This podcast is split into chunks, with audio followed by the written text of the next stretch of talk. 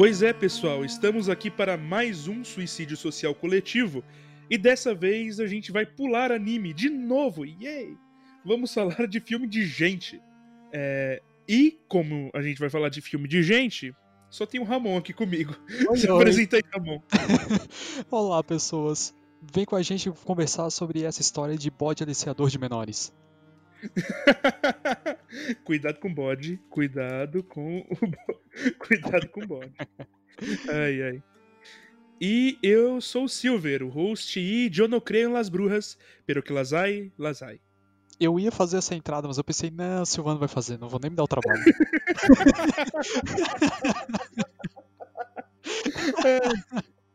Ai, Não vou, Miguel. deixar, não vou deixar meu amigo desconcertado. É isso aí, Miguel de Cervantes Saavedra.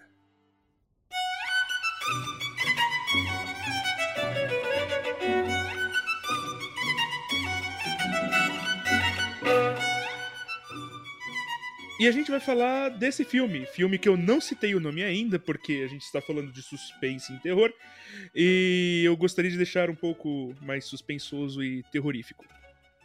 Ou não, eu só esqueci de falar na entrada. Mas é isso aí. É... A Bruxa, ou The Witch, a New England Folktale.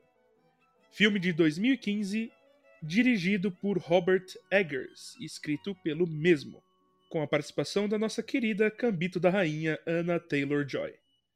Linda! Lenda! e é sobre esse filme que a gente vai falar, então dê aí sua impressão inicial, por favor, Ramon. Pois bem, A Bruxa. Eu não tenho costume de ver filme de terror. Na verdade, filme de terror que eu lembro de ter visto deve ter sido tipo uns dois ou três, quando eu tinha uns oito anos e os meus tios estavam assistindo na sala e por um acaso eu passei enquanto eles viam o filme.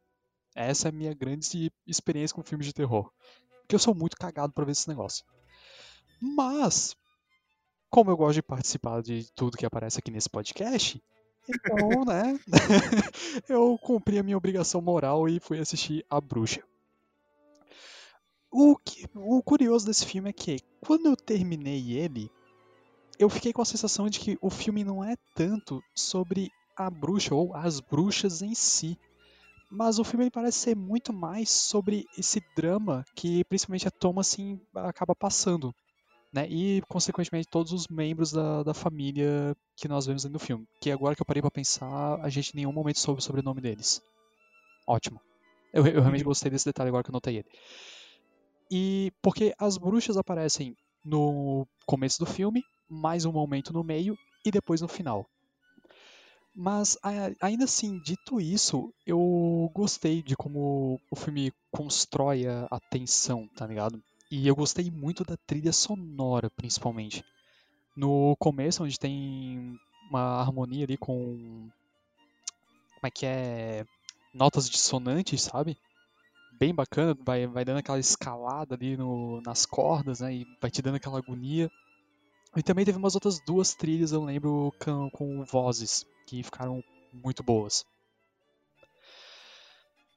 Então foi principalmente isso. Eu gostei da tensão que o filme construiu e ele na real me fez ficar pensando sobre questões tipo que ficam são bem fortes no filme. Acho que qualquer um que assista vai ficar com isso ecoando um pouco na cabeça, que é fervor religioso, questões de gênero e também outra coisa que eu tinha esquecido. Daí tu corta, Sil. Jamais. Isso vai ficar. Ok. E alguma outra coisa que eu tenho certeza que eu vou lembrar durante o restante do podcast. é isso aí. Cara, eu vi esse filme e, primeiro, achei ele lindo. Assim, fotografia, ambientação, uso da, da iluminação. O uso da iluminação é maravilhoso. O uso da diegese, da, da luz de velas. E como isso torna o ambiente muito mais escuro. Não é, não é uma escuridão artificial do, de filme de filme de terror a la é, Invocação do Mal, que usam a escuridão é, para depois dar sustinho. Não. É uma escuridão bem característica da época. Não havia possibilidade de você iluminar um ambiente por muito tempo. Então, em momentos de. Enfim, momentos de céu nublado ou momentos à noite, naturalmente as coisas ficam mais escuras. E o filme respeitou isso. O filme respeitou a época não só respeitou, usou isso a seu favor para construir a tensão. A fotografia também é muito boa, a iluminação, a fotografia, tudo lindo. A atriz também tá participando. né? tudo lindo. E a história também é bem, é bem interessante. Não explica. Aliás, não se explica no começo por que a família tá sendo expulsa daquele vilarejo. Aparentemente é por conta de é, discussões. É, discussões envolvendo a igreja, envolvendo é, certas discórdias ou discordâncias envolvendo a, a Bíblia e, enfim, o cânone e qualquer coisa assim. É um, é um grupo de puritanos que saiu da Inglaterra, foi se fundar nos Estados Unidos para, né, é, em nome desse desse desejo, desse ensejo pela pela religião. Essa família sai dali e você começa a ter várias várias questões envolvidas.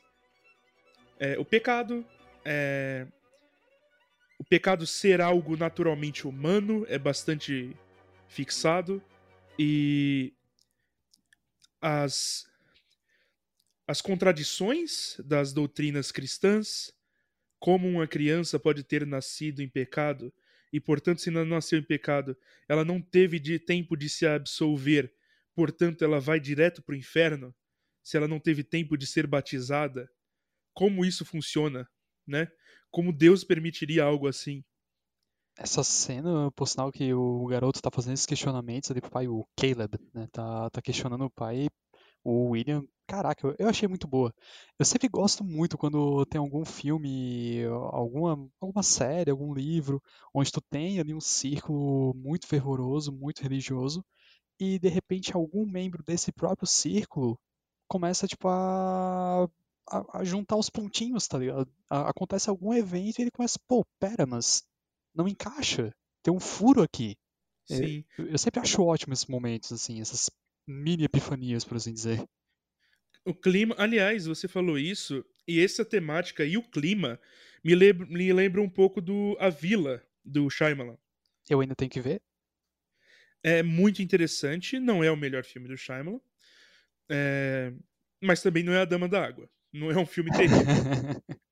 é, mas é um ótimo filme. É um ótimo filme e o clima me lembra muito bem isso, essa coisa da comunidade reclusa.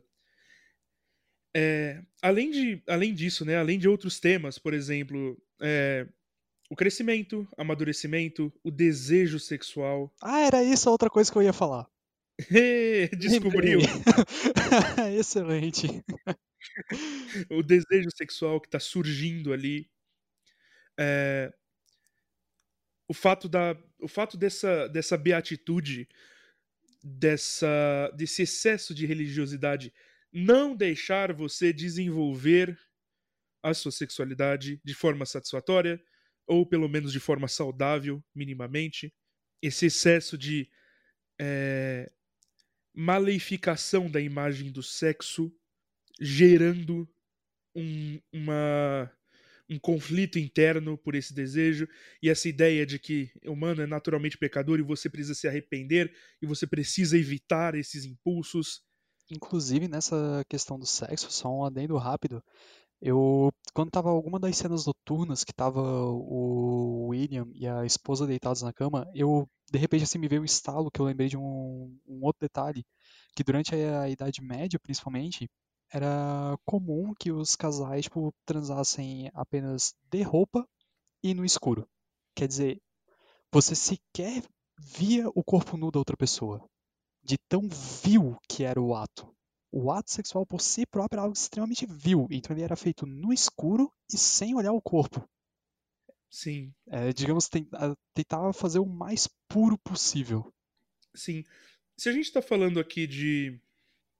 Bem, é, assim, não seria, não, não sei se seria Idade Média, se, seria, se fosse Idade Média, o período que a gente está falando isso aqui seria baixa Idade Média, mas sim, em alguns lugares esse, esse excesso de beatitude fazia com que as pessoas é, fizessem sexo com buracos no, no lençol, e não com pessoas.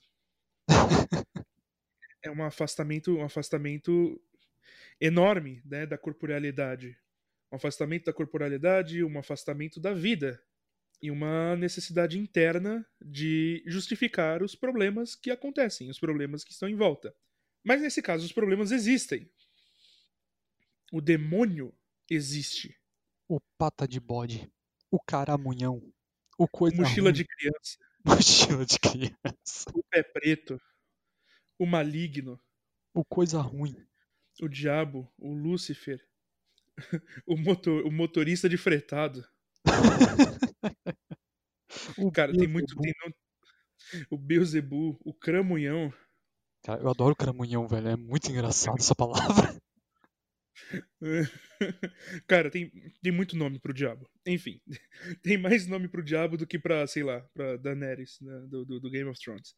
É, muito nome pro diabo. Enfim, essa figura ela tá ali. No começo ela não é, né, necessariamente mostrada, mas de certa forma a gente sabe que a influência dele tá ali pela presença de uma criatura em essencial, da bruxa, que ela aparece no começo do filme. Isso é lindo. Uhum. É Eles muito, não esperam. é, isso, isso eu achei muito bom. Tu dá ali uns 5, 10 minutos de filme, pum, tá ali a bruxa. O filme não vai ficar te amarrando por meia hora, uma hora, até você ver o que é a ameaça. Ele já te entrega de cara. É, tá aqui, essa família tá aqui na- nesse lugar inóspito, tem uma floresta, tem uma bruxa nessa floresta, ela come crianças. Ela se banha com o sangue da criança, né? Aham. Ela se banha com o sangue da criança. E interessante que essa história ela tem duas camadas, né? A camada narrativa e a camada interpretativa simbólica. E as duas funcionam muito bem. A camada narrativa, ela tá falando de é, de influências, o diabo tá criando influências para que aquela família geste uma bruxa. Uhum. tá gerando dificuldades, está gerando problemas para que uma mulher daquela família se sinta é, desprezada, sinta que não pertence a esse ambiente e vá buscar consolo nos braços dele, nos braços do diabo. Essa, essa narrativa funciona muito bem. A outra narrativa é: temos ali uma garota, num contexto totalmente hostil a ela, hostil às suas próprias vontades, aos seus próprios desejos, à sua própria individualidade, sendo enxotada por conta disso, por ser uma garota da idade que tem, e se revoltando contra isso, se despindo desses valores, tirando a roupa no meio da, da floresta e saindo voando. Pra mim, essa que é a magia realmente do, do negócio, cara. Porque se eu deixo de lado toda a questão mística, todo o misticismo, se eu ignoro, tipo, o, o diabo e o círculo de bruxas e a magia, a história ainda faz sentido. Entende? É, tipo, pra mim ela ainda funciona. Tipo, como tu falou, a Thomasin ali, ela tá num ambiente extremamente hostil. Ela com certeza vai se sentir como... Ela tá sendo rejeitada pela família de todas as formas. Qualquer porcaria que acontece é culpa dela. Os pais, ela ouve os pais comentando sobre levar ela pra, pra casa de fulanos. Tudo, tudo conspira contra ela. É de se esperar que ela simplesmente pegue, largue tudo e vá embora, sabe? E saia dali. E eu acho muito bacana que funciona, se eu retiro a parte mística, ainda faz sentido a história, porque me leva à própria raiz do que, que é um mito. O mito é sempre uma tentativa de explicar algo que acontece no mundo real. Normalmente se utilizando de al- algo fantástico e tu fica, acaba exacerbando alguns fatos. Então, se eu vou analisar esse. bom, Se eu fosse pegar esse filme, como se fosse um registro histórico mesmo, e eu fosse analisar ele, eu chegaria na seguinte conclusão: tipo, nessa família acabou rejeitando a própria filha, não foram capazes de ver isso, a filha acabou desenvolvendo psicoses e neuras e afins, talvez tenha atacado violentamente membros da família e foi viver na floresta, foi viver sozinha. Agora, qual é a explicação que seres humanos ali na época dariam para essa possível psicose, para essa neurose? É o diabo. O diabo tentou ela. É o Black Phillip. É o bode aliciador de menores. Então, o que eu gostei de- desse filme foi justamente eh, essa pegada, entende? Se eu for analisar for, como eu disse, tentar analisar como um registro histórico e foi extremamente cético, a história vai fazer sentido. Ela ainda funciona. O, a forma como os personagens se portam ainda faz sentido. Sim. Realmente. Na verdade. Na verdade, eu gosto muito das, das duas formas e como elas casam bem e como elas estão juntas. Talvez isso seja o meu grande problema, por exemplo, com Mãe do Aronofsky. E eu vou explicar isso num vídeo, um dia. que eu não gosto desse filme. Cobrem no e-mail. Isso, cobrem, por favor, cobrem. Porque senão essa porra nunca vai sair. é... Enfim. Essa coisa do simbólico e do narrativo estarem sempre juntos. Essa coisa do. Daquilo que, daquilo que é superfície, daquilo que não é superfície. Os dois funcionarem e tudo, tudo fazer sentido e tudo parecer um grande. É, um, um, grande bojo, um, uma grande obra é, composta, uma grande obra composta. Parece, na verdade, em termos musicais, seria uma sinfonia. Não é um instrumento só, é uma sinfonia. Tá todo mundo tocando a mesma música. E eu acho isso fantástico. A ambientação do filme é excelente, né? Esse ar puritano, ele é, ele é bastante bem desenvolvido. A floresta como um risco, ela também é bastante desenvolvida. E a figura da bruxa também é muito interessante. Eu acho que a bruxa per se, ela aparece como ameaça é, três vezes. Uhum. Três vezes, antes da, antes da conferência lá das bruxas. A primeira vez, ela carregando e se banhando com o sangue da criança. A segunda vez, ela jovem, muito provavelmente por ter se banhado no sangue dessa criança. Uhum. E atraindo o garoto. Atraindo ele pelo pecado dele. Uhum. Pelo desejo dele atraindo ele sexualmente. Ele olha pra bruxa e ele vê, os peitos da bruxa são maiores que os peitos da minha irmã. Mas é exatamente isso, cara. Eu, eu, foi engraçado, eu tava realmente vendo essa cena, pensei, nossa, esse garoto nessa fase da puberdade, nossa, ele vai muito. ele vai. ele vai e não tem como culpá-lo. não julgo. É, é uma fase complicada. E ele vai, ele olha e ele vai e, e ele passa por uma situação terrível. Ah, e a terceira vez é ela com, com o, o bode. Com a cabra, no caso, né? Ah, sim, aham. Uhum. Ela estava se alimentando da cabra. Tudo isso, aparentemente, feito a pedido do bode, que é o diabo, para gestar uma nova, uma nova bruxa e elas se reunirem num, num grande sabá, onde elas vão sair voando muito muito coerente, né, com narrativas mitológicas ou mitos folclores dessas dessas dessas comunidades puritanas sobre bruxas. As bruxas se reúnem num grande sabá onde elas voam. É uma é uma narrativa muito comum. E pegar essa narrativa e traduzir num filme no século XXI e funcionar bem, olha para poucos. Agora, legal ali como tu comentou sobre, digamos, o, o bode tá. O diabo, né? Tá querendo gestar uma, uma nova bruxa. Porque tem ali o. Se não me engano, naquele momento onde os pais estão discutindo sobre levar a Thomas assim pra, pra outra família e tal, eles comentam que ela acabou de se, tornar, ela acabou de se tornar mulher. Né? Ou seja, ela provavelmente teve a primeira menstruação. E aí é que começa a desencadear esses eventos. Encaixa de novo com toda essa questão da, do pecado, sabe? E de vilanizar qualquer coisa que lembre remotamente sexo. Sim, completamente. É, pra, é, é como se a primeira menstruação fosse um, um chamado pro diabo até. Sim, sim, faz total sentido. Inclusive, eu, eu acredito que eu acredito que a coisa da essa essa coisa da, da puberdade, do, do crescimento, é, é, é, um, é um componente de, de ansiedade para Thomas. Assim. Ela não sabe o que ela, que ela tá fazendo. Ela não sabe o que ela vai fazer, mas ela tem ela tem é, é, ela tem a vida dela. Ela só, ela só quer, tipo, ela só quer deitar no colo da mãe e, e continuar com a vida dela. Ela é uma criança ainda, apesar de tudo. Uhum. Ela é uma criança.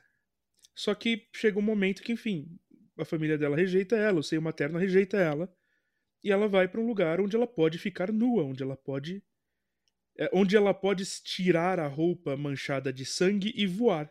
Ela pode finalmente se livrar dessas amarras e ser ela mesma. Exato. Exatamente. E isso é, isso é interessante. O... É muito complicado ali a questão da Thomasin com a mãe dela. Eu tava assistindo junto com a Sarah o filme e ela ainda comentou, cara, tu reparou que a mãe dela tem ciúme dela? E isso ficou na minha cabeça, ligado? Principalmente porque tem aquela cena quando ali perto do final que a mãe a mãe bota ela contra a parede, é a Catherine, né, se não me engano a mãe dela. A Catherine bota a Thomasin contra a parede e diz, tipo, ah, você não acha que eu, eu não vi você dando aqueles olhares pro seu irmão? E como se não bastasse seduzir ele, ainda seduzindo o seu próprio pai? E, cara, a gente sabe que não foi isso que aconteceu. A gente sabe que em nenhum momento ela tá se insinuando para qualquer um deles. Então tem essa relação bem complicada com a, com a mãe. E realmente me, me fez ter essa mesma impressão que, que a Sarah comentou. É, ela tem ciúmes da própria filha. Ela tem ciúmes da, da, da jovialidade e da beleza da filha. Ao ponto de. Ao ponto de achar que ela tá se insinuando pro irmão e pro pai. Sim, quando na verdade ela só tá existindo. ela, ela só tá respirando. Tipo, a garota só tá existindo, pô. Exatamente, cara. Exatamente. A, a mãe dela, com certeza, ela, ela vê a, a Toma assim como, como uma figura de, de feminilidade perigosa, não só no sentido de rivalidade. Ela, a mãe dela tá marcando território ali. Uhum. Não só de rivalidade, mas também uma figura que pode digamos assim, trazer o pecado para aquela família. Uhum. Então, totalmente, a mãe dela vê a, vê a Thomas assim com, com, com, é, com maus olhos e quer ela longe daquela família o mais rápido possível. é, nesse, nessas horas tem que dar para notar que o filme ele é realmente um grande condensado das crenças da época, né? Isso, isso é bem bom, assim. Eu diria qualquer um que quer tipo, entender um pouco mais com algumas questões de religião e do gênero na baixa idade média, né, que tu comentou, né, Sil? Uhum. Então, o filme acaba dando uma, um bom panorama geral, assim. Você tem um pouquinho de tudo, de todas essas questões, como, ela, como elas não eram trabalhadas na época. Sim. Na realidade, dá pra gente falar um pouquinho sobre sobre cristianismo e puritanismo. Bem, para ser mais específico, puritanismo era um movimento religioso que buscava afastar-se do catolicismo. Era um movimento protestante, anglicano, e procurava uma nova terra, uma nova forma, uma nova um novo lugar para desenvolver a verdadeira palavra de Cristo na, nas colônias inglesas dos Estados Unidos. Então, esses puritanos eles viajaram para os Estados Unidos com esse objetivo em mente, o objetivo cristão. É, para quem provavelmente, assim, aquela coisa, sabe? Se você nasceu no Brasil, você é cristão culturalmente. O cristianismo afeta você, o cristianismo faz parte da sua vida, faz parte do seu dia a dia, quer você queira ou não. É, e é, é muito chato dizer isso, mas é a vida. Se você é brasileiro, o cristianismo faz parte da sua vida. Não tem como fugir dele. É, apesar disso, existem coisas que. Né, as coisas mudaram, né? Algumas coisas mudaram. Mas a época, não só a época, mas para alguns grupos também, o pecado original ele ele tinha que ser purgado pelo batismo. Isso faz parte de algumas doutrinas ainda hoje. Uhum. Qual é o pecado original? O pecado original é o pecado do fruto proibido, que não é uma maçã, é um fruto.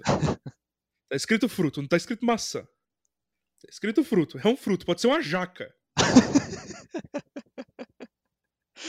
Podia ser uma jaca. Obrigado, agora eu vou reimaginar todas as pinturas de Eva com uma jaca. por isso. De nada. Podia ser um melão. uma melancia. Podia ser um tomate. Porra, mas aí o tomate aí eu, aí eu entendi porque comeram, porque daí eu comi também. tu gosta assim de tomate? Nossa, é muito bom. Tá, tá bom. Quer ver tomate cereja, então? Nossa! É. Então, ser humano foi ali, acessou o fruto do conhecimento. Isso estou falando de, enfim, doutrina religiosa moderna. Não estou falando dos manuscritos do Mar Morto. Não quero tocar nesse assunto.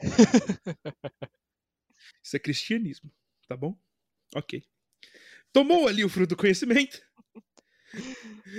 Teve conhecimento da sua, da sua própria mortalidade, conhecimento do seu próprio pecado, e foi expulso dali, amaldiçoando toda a sua descendência. Isso, o ser humano ele nasce no pecado. Ele está chafurdando na lama, na imundície do diabo. É isso que é o ser humano. Uma merda. Quando tu fala Então- não parece tão errado. Não parece tão errado.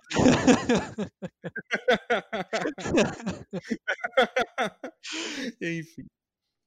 Então, o que, que o ser humano tem que fazer? Ele precisa trabalhar muito para se absolver do pecado que nem foi ele que cometeu.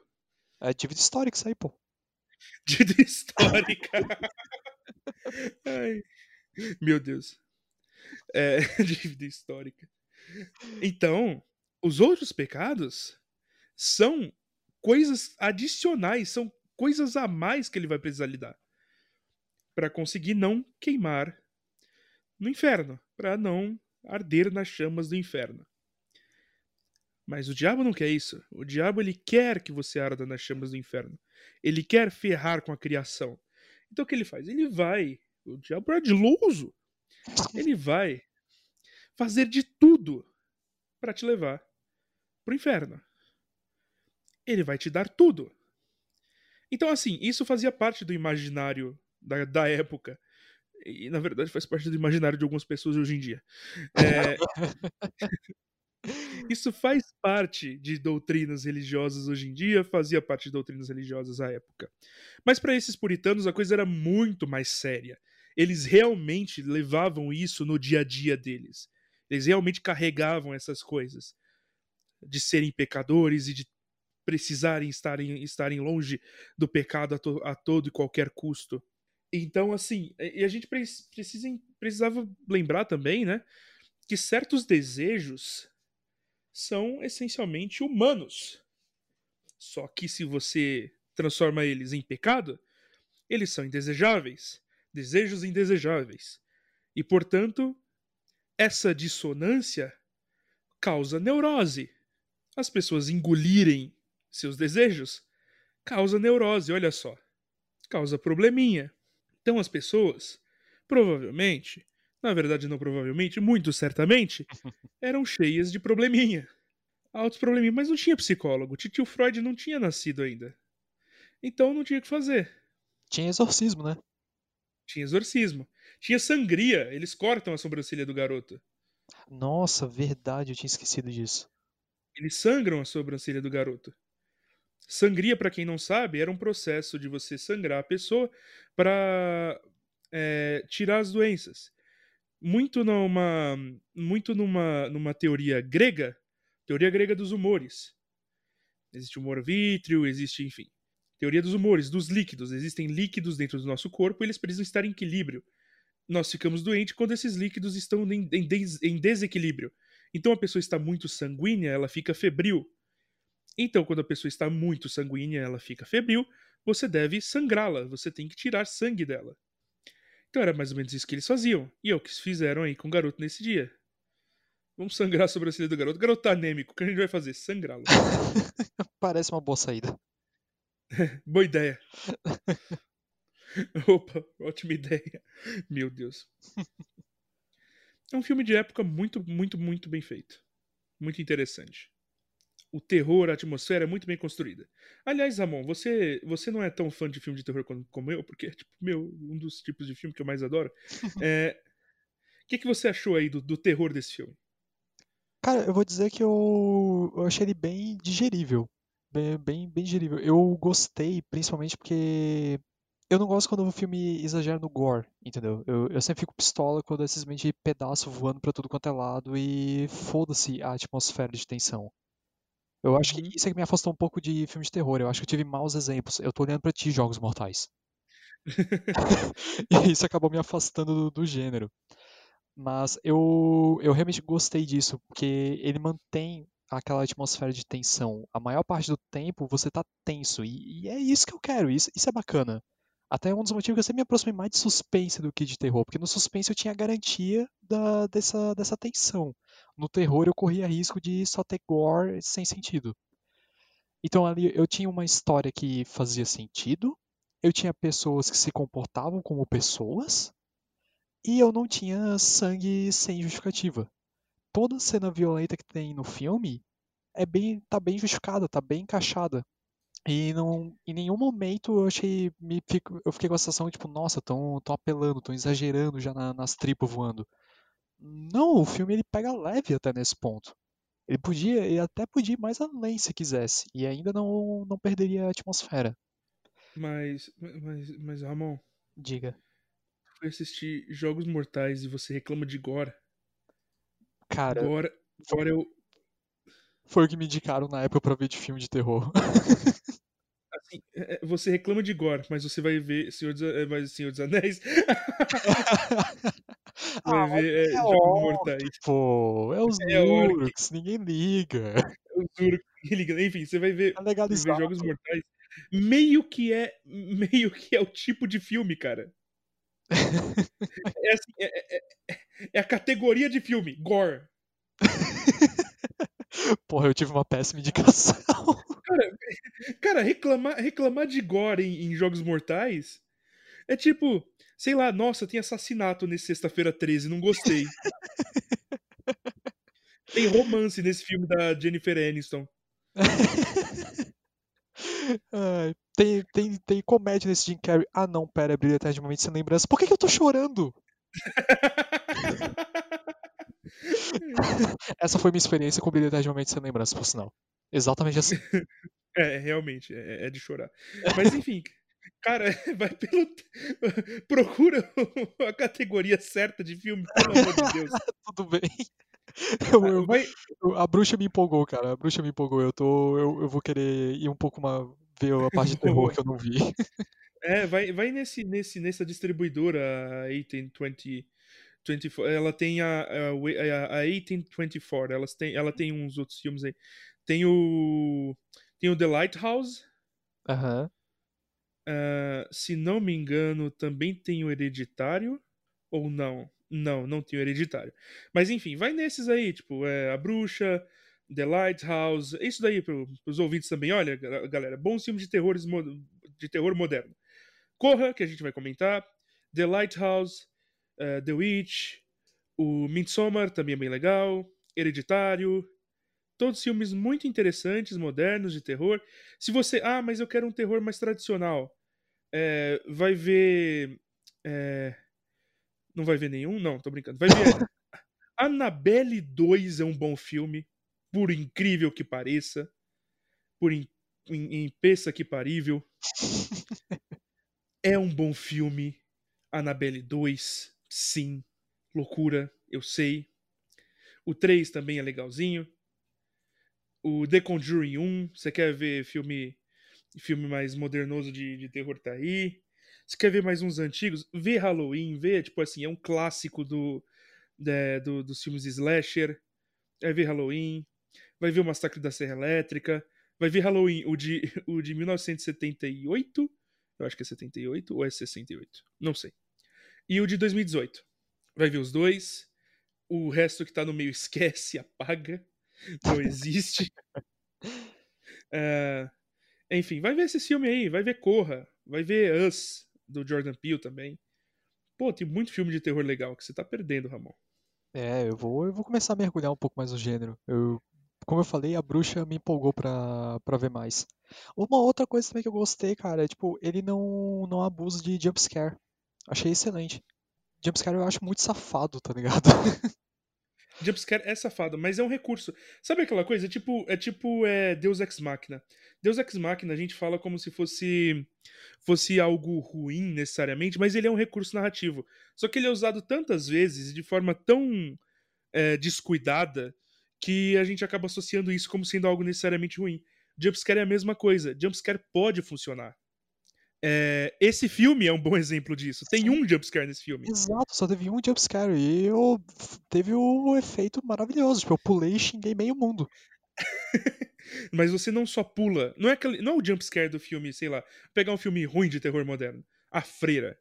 Não é aquele jumpscare que você dá, tipo, um sustinho e depois, tipo, dá risada. Ou se você tá achando o filme uma merda, você, tipo, nem leva o susto porque, você, porque é muito telegrafado. O susto já, você sabe que vai vir. E, e, e você só fica entediado. Nesse filme, não. Nesse filme tem um jumpscare muito bem colocado. E ele serve. Ele serve. É, ele serve para colocar a narrativa para frente, para desenvolver a história. É, as crianças estão passando por aquilo ali. É uma situação é, muito complicada. O que elas estão vendo é uma cena aterrorizante. É uma cena que dá muito medo, é uma cena tipo, terrível. Elas estão vendo um demônio na frente deles. Na frente delas ali, as criancinhas. Então faz sentido que tenha esse, essa catarse da, do, dos sentimentos, essa catarse dos medos na, na, na, tela e que a gente sinta também, porque a gente quer sentir. É a, a nossa função como plateia. E o que tu falou ali que eu achei interessante de jumpscare é porque tu, tu né, aqui no A Bruxa, tu toma aquele cagaço e ele se mantém. É tipo, não é, não é um susto e tipo, ah, pronto, respira, passou. É tipo, não, não, tá, tá só começando, amigo. A, a, tensão continua no ar. Deu aquele, aquela descarga ali da, daquele jumpscare, mas a situação continua tensa pra caralho. Tu, tu não pode respirar ainda. Sim, e antes, inclusive, Sim. assim, não é, não é um jumpscare, tipo, olha o monstro, tipo, no momento da trilha alta, olha o monstro. Não. Ele já mostrou o monstro antes, só que de costas. Foi e ele tá ali. Bom. A bruxa tá ali. Você sabe que ela vai virar. E você começa a se, tipo, se prender na cadeira. Aí ela olha e você vê o rosto. É uma bruxa. Você sabe o que é uma bruxa. Mas a situação, a atmosfera, tudo faz com que o gritinho só saia. ah! Meu caso é filha da puta. puta que pariu! Meu Deus! Só, é só uma torrente de palavrões, cara. É, então. São todos que eu conheço. é, então. É, mas falando nisso, falando das temáticas do filme, que eu achei bem interessante, a figura feminina da bruxa, de, a tentativa de manter sua jovialidade com sangue de criança, que é algo muito comum no folclore popular, né? A ideia do. Folclore popular, aliás, é um, é um pleonasmo desgraçado. É, mas essa ideia da, da bruxa manter a juventude com sangue de criança é, e atrair o garotinho ali para sua perdição. Depois disso, passa por aquela situação desgraçada dentro da casa, em que o garoto é exorcizado. Cara, essa cena dá muita agonia, e me deu muita agonia não era nem tanto pelo garoto, era por causa dos gêmeos, velho. Era tipo, gente, o que que tá acontecendo com esses gêmeos também? Tipo, caramba, eles nem estão no rolê, por que que eles estão assim? É, aquilo ali foi me dando aflição. Na realidade, na realidade, Ramon, eu acho que naquela família inteira, a única pessoa que não estava sob influência, sob influência direta do demônio da bruxa era a, a era a garota. Uhum. Era, era a Thomasin. Por incrível que pareça. É, a Thomasin e o pai. Os dois que não tiveram antes dela entrar em contato com o bode, antes dele, de todo mundo morrer, foram os dois que não tiveram contato com, com a com o demônio, né? Uhum. Os gêmeos tiveram, o garoto teve, é, a mãe dela teve, pelo sonho, e o corvo vindo devorar o seio dela. Nossa, que cena, velho. Que cena. Nossa, maravilhosa. E, e como, de novo, como é bom, como ele constrói bem. Porque tá ali aquela luz de velas, ela vai se abaixando, tá mexendo lá em alguma coisa, não lembro direito. E de repente, no fundo da cena, tu vê aquele copo de prata. Sim. Eu, tipo, eu tava olhando aqui e eu, pera, mas aquela taça de prata, deu, mano, vai dar ruim. vai dar ruim, velho. Ela tá vendo a taça de prata, ela tá loucaça. tá loucaça. Então, Cara, e a única que não tava sob influência é, é o alvo, né? Uhum. É o alvo. É, a, é como as bruxas se reproduzem. Nós vamos trocar esse, o, filme, o nome desse filme pra Como as Bruxas se Reproduzem. da onde vem? Do que se alimentam? De que esse elemento a gente já sabe. Criancinhas. Ah, agora é interessante tu falou, porque eu também fico com a sensação que só a Thomason e o William que não estavam sob a influência. Tanto que o William é o que sofre uma morte direta, né? Tipo, o diabo chega e, tipo, foda-se, vai, vai ser na porrada esse daqui. Então, Deus não me deixa chegar perto dele, eu vou ter que ir no chifre. vai ter que ser na porrada. Sim. E Então, uma outra coisa só que me chamou atenção, mas ah, eu não sei se tu, isso chegou a te pe- pensar em algo. Que, pelo menos no início, os alvos prioritários são os homens da família. Começa pelo, pelo bebê, que é um menino, e depois vai pro Caleb, que é um menino. E é outro. Depois, só mais pro final, também o William morre, e depois os gêmeos, né? Mas eu fiquei com a sensação como se o alvo preferencial fossem os homens da família. Sim. Faz sentido, né? Até porque o objetivo ali é gestar uma bruxa. E uma bruxa é, por natureza, uma mulher. Gente, não caia em cima de mim. Eu estou falando dentro do contexto do filme. Do contexto do filme e do contexto da mitologia. Por favor, tenham mais de meio neurônio. Obrigado. Não, às vezes a gente precisa explicar. Às vezes a gente precisa pedir, né? Não é óbvio pra todo mundo que a gente não tá falando sério, que não é a nossa opinião, tipo. Eu não tô dizendo que as mulheres viram bruxas. Podem virar, né, se quiserem. Mas não é esse tipo de bruxa. As, que, as bruxas que eu conheço, elas não voam, não. Só se for de, de azul e, ou de, de gol. Aí sim elas voam.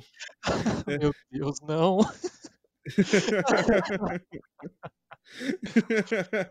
Cadê o Rogério pra provar essa piada? ai.